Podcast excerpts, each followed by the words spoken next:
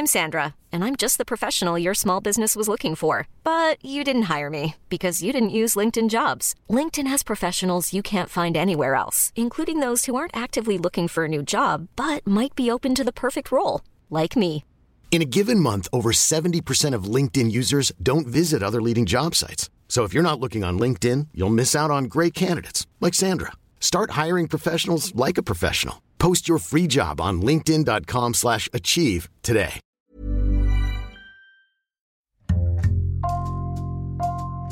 Bonjour, c'est Jules Lavie pour Code Source, le podcast d'actualité du Parisien. Le 9 mars, Code Source brossait le portrait d'Agnès Buzyn, candidate LREM remplaçante de Benjamin Griveaux pour les municipales à Paris. Beaucoup de choses se sont passées depuis, résultats décevants au premier tour, déclarations fracassantes dans le journal Le Monde, la fin a changé, l'histoire n'est plus la même. On vous propose donc aujourd'hui d'écouter ou de réécouter cet épisode mis à jour.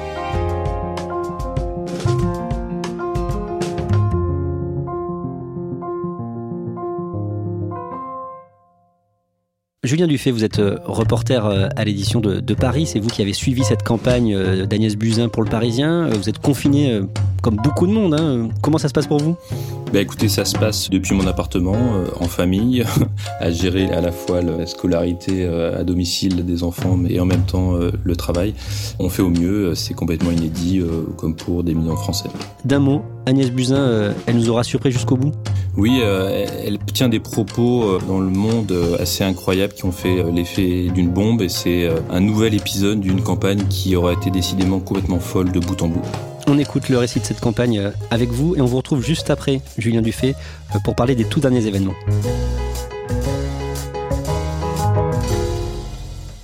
Mesdames et messieurs, c'est avec une grande émotion que je quitte le ministère des Solidarités et de la Santé. Le lundi 17 février, au ministère de la Santé à Paris, Agnès Buzyn fond en larmes pendant la passation de pouvoir avec son successeur Olivier Véran. Oui, ce sont des larmes qui vont être beaucoup commentées. Euh, certains disent qu'elle s'est sacrifiée pour la cause, c'est pour ça qu'elle pleure. C'est un peu mission impossible de se lancer dans cette campagne municipale à un mois du premier tour.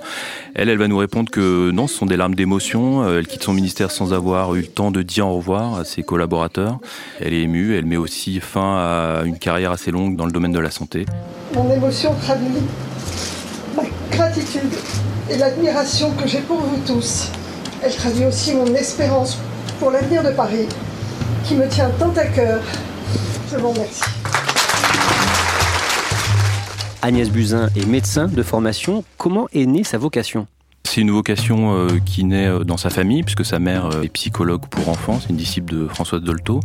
Son père est chirurgien orthopédique et il va lui transmettre cette passion, puisque dès 14 ans, il va l'emmener au bloc opératoire sur ses opérations. Elle va devenir un peu son assistante occasionnelle, en lui passant le bistouri, et ça va évidemment nourrir sa passion. Elle nous l'a dit, elle a reçu euh, une éducation très douce, très préservée, ce sont ses mots. D'abord euh, dans l'est de Paris, près de Nation, puis assez vite ses parents vont déménager euh, dans le 5e arrondissement, donc c'est un quartier un peu intello, chic. C'est une enfance très préservée, elle va multiplier les activités, elle va faire du piano, de la peinture, du violon, du patin à glace, elle est surinvestie. Puis elle va se passionner pour les sciences dures. Elle va rentrer à l'école alsacienne, un établissement privé assez sélect, où elle va passer le bac avec deux ans d'avance. Son passé familial est lourd. Ses deux parents, d'origine juive polonaise, sont des rescapés de la Shoah. Ses grands-parents maternels arrivent à Paris en 1929. Sa mère, pendant la guerre, va être cachée par des justes dans l'Ain. Et son père a une histoire encore plus tragique puisque il est euh, déporté à Auschwitz avec ses parents. Euh, il est alors dans le ghetto juif de Lodz en Pologne.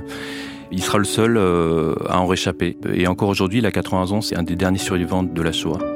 Et pendant des décennies, euh, il n'en parlera pas dans sa famille. Oui, pendant 50 ans, il ne va pas en parler. Euh, alors Agnès Buzyn, la jeune Agnès Buzyn, va l'apprendre quand même, mais elle n'en parlera jamais avec son père dans ses premières années. Et il y a un, un épisode assez marquant pour elle, c'est qu'à 8 ans, elle va découvrir le pyjama rayé de déporté de son père dans un placard de l'appartement familial. En 1984, quand elle a 22 ans, Agnès Buzyn se marie une première fois. Elle épouse l'un des fils d'une autre rescapée de la Shoah, Simone Veil. Elle se marie avec Pierre François, donc le plus euh, jeune fils de Simone Veil. Ils vont avoir deux enfants ensemble et leur union va durer 10 ans. En parallèle, Agnès Buzyn poursuit donc à l'époque de brillantes études de médecine et se spécialise dans l'hématologie, l'étude du sang et de ses maladies. En 1992, à l'âge de 30 ans, elle prend la tête de l'unité de soins intensifs du service d'hématologie euh, du prestigieux Hôpital Necker à Paris. Elle va y passer 19 ans, elle va décrire un métier passionnant mais aussi très exigeant, euh, humainement douloureux, puisqu'elle est au contact euh, de leucémiques qui sont souvent condamnés. Elle va décrire des moments très douloureux, notamment lorsque elle reçoit des mères qui viennent d'accoucher, qui sont condamnées, qui donnent leur dernier biberon dans son bureau. C'est une anecdote qu'elle raconte souvent. Et à l'hôpital Necker, elle va aussi subir du harcèlement moral.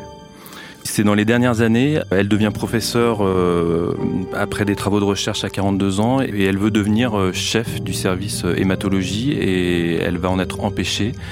Elle va dire que à ce moment-là, elle va être mise au placard. Elle décrit du harcèlement moral, de la misogynie. C'est un épisode très douloureux. Elle dit que d'autres se seraient suicidés à sa place, que elle, ça l'a renforcé, ça nourrit une certaine forme de revanche aussi, et que ça explique peut-être pourquoi elle s'est engagée en politique.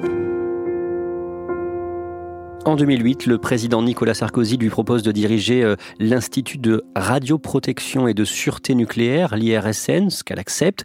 Quel est son rapport avec euh, la politique à ce moment-là? Elle est de gauche, hein, elle le dit, elle a toujours voté à gauche jusqu'en 2017. Elle est plutôt tendance rocardienne. Puis euh, elle va toujours voter, c'est un de ses leitmotivs. Elle dit même que si ses enfants ne votent pas, ils ne rentrent pas à la maison.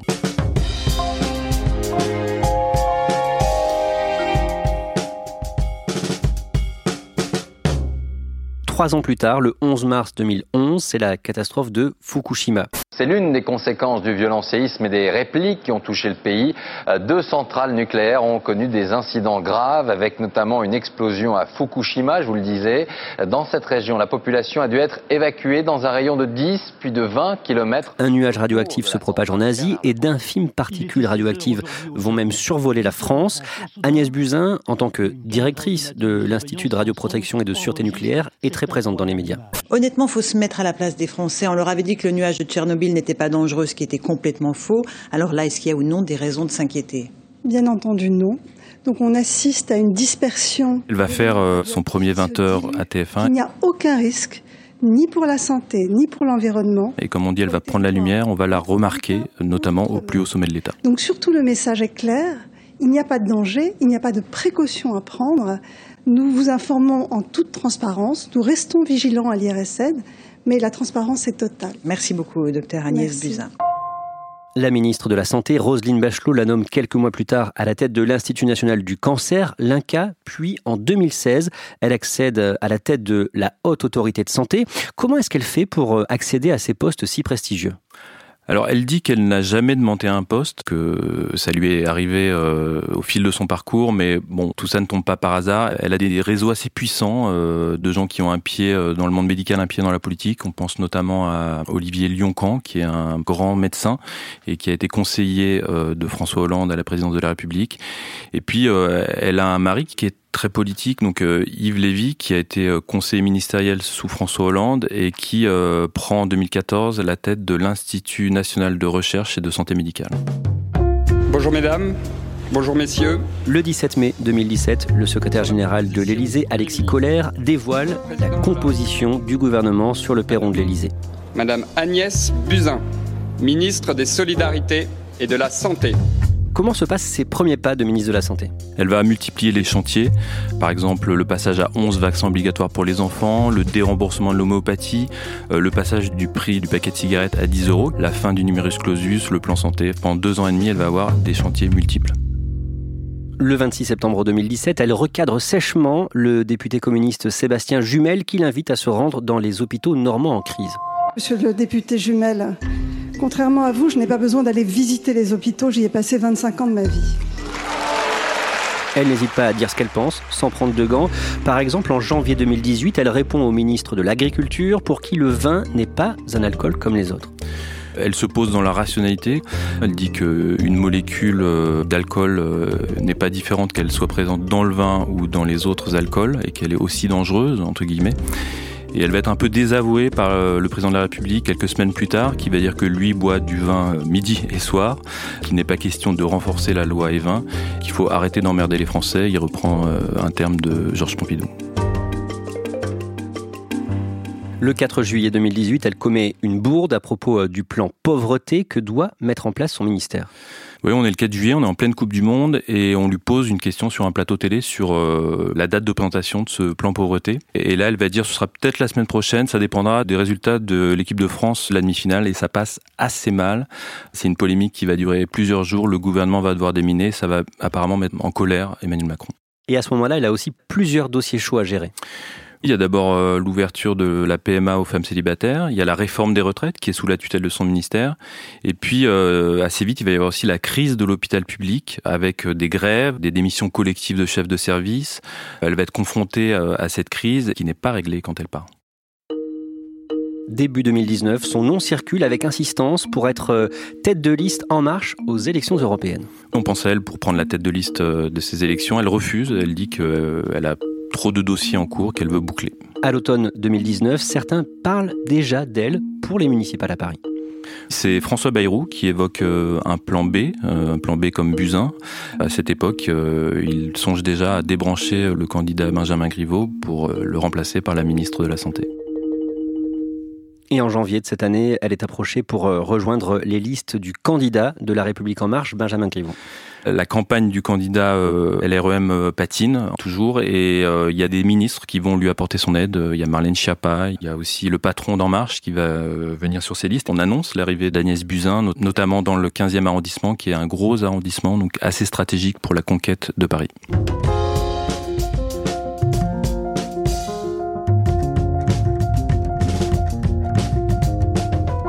Le vendredi 14 février dernier, Benjamin Griveaux annonce qu'il abandonne les municipales à Paris après la publication de vidéos intimes. Quelques minutes avant cette annonce, sur France Inter, Agnès Buzyn affirme qu'elle ne sera pas candidate aux municipales. Bonjour Agnès Buzyn. Bonjour Ali Badou. Dans la matinale de France Inter, elle est interrogée sur sa participation à la campagne municipale de Paris. Vous serez candidate aux municipales? Euh, je l'ai dit, je, ne pourrais pas être candidate au municipal. À ce moment-là, Benjamin Griveaux ne s'est pas formellement le retirer. Ça va se produire quelques minutes plus tard dans une vidéo. Et elle, donc, euh, elle expliquera plus tard qu'elle répondait sur le fait de s'engager avec lui dans le 15e arrondissement sur une liste. À ce moment-là, euh, elle a été trop prise par ses dossiers et notamment le coronavirus pour s'engager. Cette crise du coronavirus qui aujourd'hui m'occupe énormément. Benjamin Griveaux hors course, que se passe-t-il à ce moment-là, dans les heures qui suivent, au sein de la République en marche? C'est bon le bas de combat parce qu'il faut trouver euh, en 24 heures une candidate ou un candidat pour remplacer au pied levé Benjamin Griveaux et euh, ça va être assez difficile. Il y a des candidats, il y a le député Mounia Majoubi qui était déjà candidat à l'investiture à l'REM. Certains pensent à faire revenir Cédric Villani, le dissident en marche. Euh, on parle de Marlène Schiappa qui va refuser et finalement il y a consensus autour du nom d'Agnès Buzyn puisqu'elle coche pas mal de cases. Elle est ministre, c'est un poids lourd du gouvernement. Elle est parisienne, elle a envie, c'est ce qu'elle va dire. Et puis, euh, c'est une femme, ce qui n'est pas négligeable, puisque en face d'elle, il y a Rachida Dati et Anne Hidalgo. Et pendant le week-end, elle accepte finalement de, se lancer dans cette bataille. On sait comment euh, elle a été convaincue par Emmanuel Macron? Elle dit, elle, qu'elle n'a pas été contactée le samedi par Emmanuel Macron, mais qu'elle a été euh, évidemment approchée par l'Élysée, mais aussi par beaucoup de marcheurs. Euh, elle raconte en revanche qu'elle a été ensuite appelée le dimanche, euh, une fois qu'elle a pris sa décision, elle a pris sa décision en 24 heures, par Emmanuel Macron, qui lui donne simplement un conseil, soyez vous-même. Elle a aussi au téléphone Édouard Philippe, qui l'encourage, mais qui lui dit, attention, ça va cogner très fort. Le dimanche soir, elle rassemble ses soutiens dans une brasserie à Paris, près de l'Opéra Garnier. Dans les rédactions, on reçoit vers 18h20 euh, une invitation, un rendez-vous une heure plus tard dans le quartier de l'Opéra, dans une brasserie.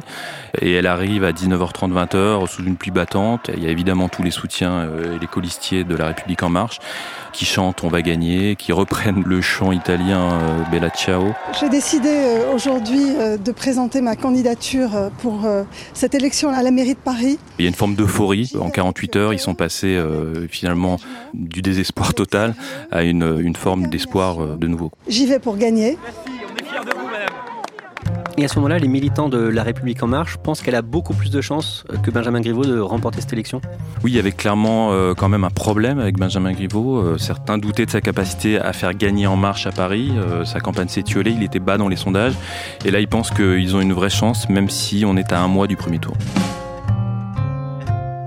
Le lendemain, le lundi 17 février, c'est donc la passation de pouvoir au ministère. Euh, on en a parlé au tout début. Qu'est-ce qu'elle fait cette journée-là? Sitôt sortie du ministère, elle va euh, dans son QG, enfin dans le QG euh, du candidat En Marche à Montparnasse. Elle va s'enfermer avec ses équipes. Elle doit reprendre euh, à zéro une campagne qui était déjà engagée avec un programme qui avait déjà été présenté, ficelé, des équipes déjà en place. C'est difficile, elle a 24 heures pour le faire et pour euh, organiser la suite. Et dès cet instant, elle est pressée de ramener à elle le candidat dissident, Cédric Villani. Elle va lui envoyer un SMS dès dimanche soir, elle va le rappeler lundi à midi pour lui demander euh, de la rejoindre, pour créer une dynamique, et c'est très attendu par beaucoup de marcheurs parisiens. Il va sortir un communiqué dans la presse où il va poser des conditions, conditions programmatiques sur l'écologie, mais aussi politiques sur euh, une coalition climat avec euh, les écologistes. Et ça, Agnès Buzyn va assez mal le prendre. Dès le lendemain, dans une interview euh, aux Parisiens, euh, avec vous, Julien Dufay et Alexandre Sulzer, Agnès Buzyn ferme la porte à une alliance avec Villani. Elle lui répond euh, assez sèchement qu'elle ne travaille pas dans le rapport de force et que Cédric Villani est dans le rapport de force. À ce moment-là, elle ferme la porte. On est à quelques jours de la clôture du dépôt des listes et du coup, ça ne se fera jamais. C'est clairement un mauvais point pour elle dans cette campagne? Oui, parce que ça aurait créé une dynamique. Euh, on est euh, très peu de temps avant l'échéance et ça aurait permis euh, de rassembler la famille en marche à Paris.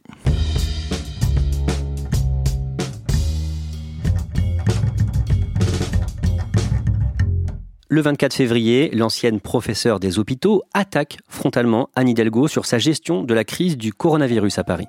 Elle lui reproche une forme d'impréparation de la mairie de Paris. Elle dit qu'il n'y a pas eu de contact entre Anne Hidalgo et le ministère lorsqu'elle était ministre, ce qui va être démenti par Anne Hidalgo qui va brandir des courriers où ces échanges ont bien eu lieu. Et ça va être assez mal perçu, ça va en fait assez mal passer. C'est une forme de bourde de communication puisque ça la ramène à son statut d'ex-ministre qui a quitté le ministère au moment de la crise du coronavirus. À ce moment-là, son début de campagne est critiqué. En quelques jours, on est passé de l'euphorie au doute. Il y a eu un effet busin dans les premiers jours euh, dans les sondages, mais elle plafonne assez vite autour de 19-20%. Elle reste troisième derrière euh, Rachida Dati et Anne Hidalgo. Certains vont clairement exprimer euh, des doutes. Il y a même un député marcheur qui va dire quand t'es dans le Titanic, t'as beau changer de capitaine, ça reste le Titanic. Le mercredi 4 mars, un débat entre les candidats à la mairie de Paris est organisé par LCI. Elle se montre offensive. Elle critique euh, le bilan d'Anne Hidalgo, euh, sa méthode. Euh, elle parle de méthode violente. Il y a différentes méthodes pour y arriver. Les vôtres sont idéologiques, elles ne sont pas pragmatiques. Madame Hidalgo prévoit de faire dans les six prochaines années tout ce qu'elle n'a pas fait dans les six dernières années. Elle dit avec Anne Hidalgo, on ne doit pas vivre dans la même ville. Elle la cible parce qu'elle veut apparaître comme sa principale adversaire et elle-même aussi est très attaquée.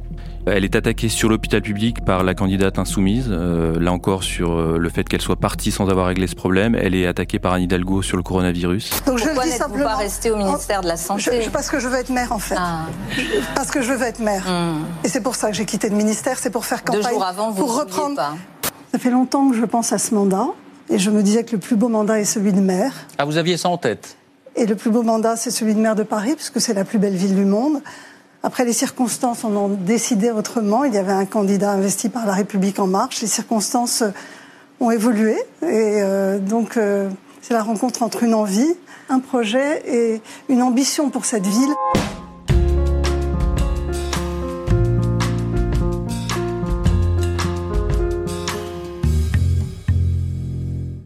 Julien Dufay, on vous retrouve à distance, au téléphone donc pour euh, la suite de cet épisode. Malgré le coronavirus, le premier tour des municipales est maintenu le dimanche 15 mars et le soir, la sortante Anne Hidalgo est largement en tête devant Rachida Dati. Pour Agnès Buzyn, c'est la douche froide. Elle euh, ne recueille que 17% des voix, c'est une vraie déception, c'est très mal parti pour elle. Qu'est-ce qu'elle fait le lendemain, le lundi? En fin de matinée, on va recevoir un communiqué où elle annonce qu'elle arrête la campagne, qu'elle demande à ses équipes de faire de même, d'arrêter, de rester confinées. Et son directeur de campagne devra euh, appeler l'agence France Presse pour préciser qu'elle reste candidate. Donc on assiste à une forme de première alerte. Elle rentre chez elle dans l'après-midi et elle accepte une interview avec une journaliste du Monde, Ariane Chemin. L'article sort le lendemain, le mardi 17, et c'est une bombe. Qu'est-ce qu'elle dit d'abord sur la tenue du premier tour des municipales? La journaliste l'a décrit comme effondrée Elle revient sur ces élections et elle dit qu'en fait le maintien du scrutin était une mascarade, ce sont ses mots, qu'elle a vécu la dernière semaine de campagne comme un, véritable cauchemar. Qu'est-ce qu'elle dit sur les raisons de, de ses larmes quand elle a quitté le ministère de la Santé? Que si elle pleurait, c'est parce qu'elle savait euh, la vague du tsunami venir et euh, que probablement les élections euh, municipales n'auraient pas lieu. Justement, elle dit quoi sur l'épidémie? C'est un peu le plus grave dans ses propos, c'est qu'elle va mettre euh, directement en cause euh, le plus haut sommet de l'État dans la gestion de la crise. Elle dit que dès le 11 janvier, elle avait alerté le président de la République, que le 30 janvier, elle avertit le Premier ministre que, selon toute vraisemblance, les élections municipales ne pourraient pas se tenir. En filigrane, on comprend que voilà, elle a alerté et qu'elle n'a pas été entendue. Quelles sont les réactions à cet article? Alors ce sont des réactions euh, assez violentes, hein, euh, de toute la classe politique d'ailleurs. Euh, d'abord chez les marcheurs, où c'est vraiment l'incompréhension. Certains parlent d'attentat politique, d'autres disent qu'elle a complètement craqué. on a tous la nausée, dit un des marcheurs qu'on a pu contacter avec les journalistes du Parisien. Ça va avoir des répercussions sur toute la classe politique. Euh, Jean-Luc Mélenchon, donc de la France Insoumise, dit qu'elle ne se rend pas compte euh, qu'elle engage sa responsabilité. Marine Le Pen évoque un scandale d'État et euh, les Républicains demandent en fait que ces propos soient examinés dans le cadre d'une commission d'enquête parlementaire sur le coronavirus qu'ils demandent. Julien Dufay, quand on lit cet article, on, comprend qu'elle abandonne l'élection. Agnès Buzyn, d'après ce qu'elle dit au Monde, croyait vraiment en ses chances de devenir maire de Paris. Ce ne sera donc pas le cas. Est-ce que sa réaction euh, à cet échec, le fait de dire tout ça dans le monde, euh, ça signe la fin de sa carrière politique? Il y a des marcheurs qui déjà disent que ce sera extrêmement difficile pour elle de raccrocher la campagne, des têtes de liste même qui s'interrogent, qui disent que sur le terrain, les militants se sentent euh, lâchés, euh, trahis, qu'elle s'est cramée politiquement en faisant cela. C'est très difficile de savoir si elle restera dans la politique dans les jours qui viennent. Et donc du coup, euh, la République en marche risque de devoir trouver un troisième candidat. Il y a déjà eu une défection en race campagne de son premier candidat, la reprise de la campagne au pied levé par donc Agnès Buzyn, et ce serait donc euh, un troisième candidat à trouver pour une même campagne municipale, ce qui est complètement inédit et un petit peu fou.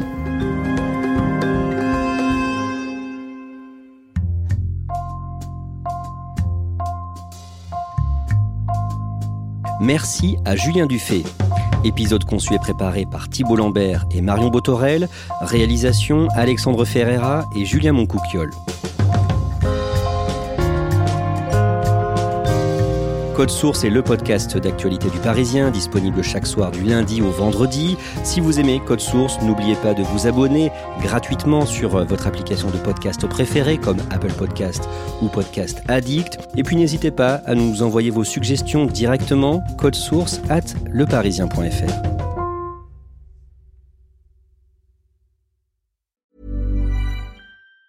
Planning for your next trip? Elevate your travel style with Quince. Quince has all the jet setting essentials you'll want for your next getaway, like European linen, premium luggage options, buttery soft Italian leather bags, and so much more. And it's all priced at 50 to 80% less than similar brands. Plus, Quince only works with factories that use safe and ethical manufacturing practices. Pack your bags with high-quality essentials you'll be wearing for vacations to come with Quince. Go to quince.com slash trip for free shipping and 365-day returns.